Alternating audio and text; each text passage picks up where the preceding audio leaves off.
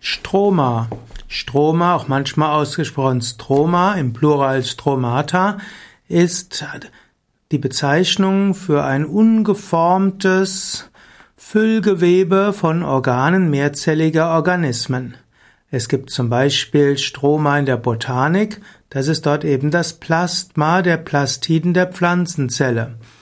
Und dann gibt's das im Stroma der Chloroplasten gibt es dann die Enzyme des Calvin-Zyklus. Okay.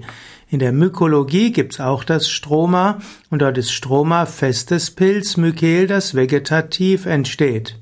Dann gibt es in der Zoologie, also bei Tieren, auch das Stroma und das ist das lockere, gefäßreiche und zuweilen formgebende Bindegerüst, Bindegewebsgerüst, mancher Organe. Und dann gibt es schließlich auch Stroma als Teil der Iris, der zwischen Ziliarrand und Pupillensauma liegt. Also, äh, gibt Stroma wird manchmal auch genannt das bindegewebige Stützorgan, Schützgerüst eines Organs. Stroma äh, ist äh, eine Schicht der Augenhornhaut.